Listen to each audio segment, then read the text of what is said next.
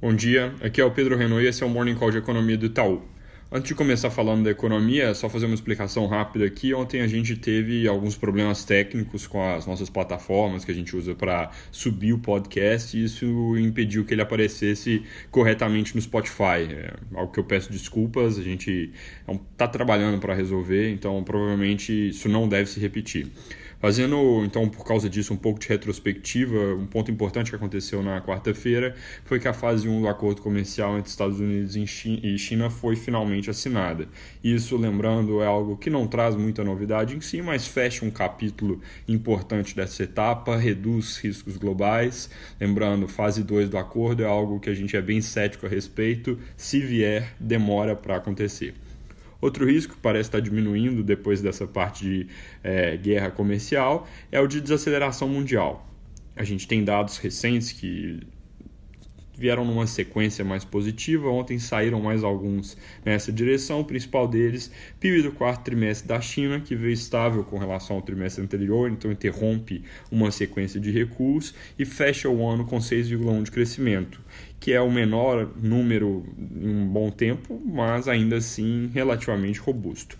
Ainda sobre China, a produção industrial de dezembro saiu ontem também, mostrou aceleração mais forte que o esperado no mês, teve composição positiva, com investimentos subindo, provavelmente já afetado exatamente por menos incertezas ali no fronte comercial.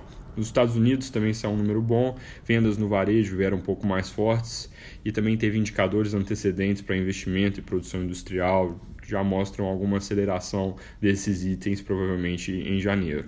Europa ainda vai um pouco mais devagar, mas no geral esse início de ano então vai ficando com uma cara menos arriscada, sem a parte comercial, com um crescimento mais firme, a discussão deve acabar gradualmente se voltando para as eleições nos Estados Unidos, que parecem talvez ser o grande risco desse ano, dada a dinâmica dos pré-candidatos democratas, que tem chamado um pouco de atenção do mercado. O que tem acontecido é que o Joe Biden, que é um candidato moderado, lidera as pesquisas ali de intenção de voto nos candidatos democratas, mas o Bernie Sanders, que é um candidato um pouco mais de extremo e que preocupa o mercado, parece estar se descolando dos outros concorrentes e se isolando no segundo lugar.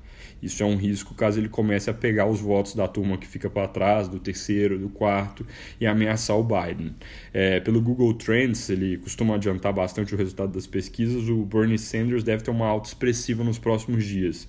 Então isso pode acabar trazendo volatilidade para o mercado, apesar de que o que a gente acredita ser cenário base é que o Joe Biden seja o candidato que vai concorrer com Trump. A chance do Sanders passar na frente dele parece ser relativamente baixa.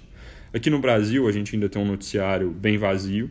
Como a gente já havia comentado recentemente, os dados recentes de atividade têm vindo um pouco piores, é, frustraram de certa forma, isso parece estar afetando o mercado. Câmbio, por exemplo, voltou para o patamar dos 4,18 na nossa leitura, bem pressionado pelo mau humor, percepção de que tem algum risco de que a retomada no Brasil acabe ficando aquém do esperado. Como eu já comentei aqui de novo, é, o real deveria estar mais próximo ou até abaixo dos 4, ou seja, tem de novo uma gordura aqui, mas é uma gordura que vem de uma fonte de pressão que pode acabar persistindo por um tempo. Porque, como eu já reforcei várias vezes também, a retomada da economia brasileira está acontecendo e está ganhando força, mas ela tende a ser gradual. Então, no fundo, sempre vai acontecer ali de quem quiser ter uma leitura um pouco mais pessimista dos dados encontrar respaldo para isso, porque a recuperação tem vindo meio errática, então sempre vai ter um número ali que gera alguma dúvida, mas no geral a gente acredita que isso está acontecendo. Quando a gente olha para métricas, por exemplo, de atividade econômica, de PIB, que removem um pouco da volatilidade dos dados, elas continuam crescendo de forma mais ou menos uniforme. Ontem, falando desses dados, saiu o IBCBR, que é aquele índice de atividade mensal do Banco Central, ele teve um resultado um pouco melhor que o esperado em novembro, consenso de mercado é que houvesse queda de 0,05 no mês e ele veio com alta de 0,18. E esse é um número que surpreende bastante, às vezes ele tem um ajuste sazonal que é um pouco diferente, então dificulta na previsão. Não deveria ter muito resultado no mercado, mas parece que depois de uma sequência de dados ruins, essa surpresa para cima trouxe algum alívio, pelo menos ali no início do dia, quando o câmbio começou recuando.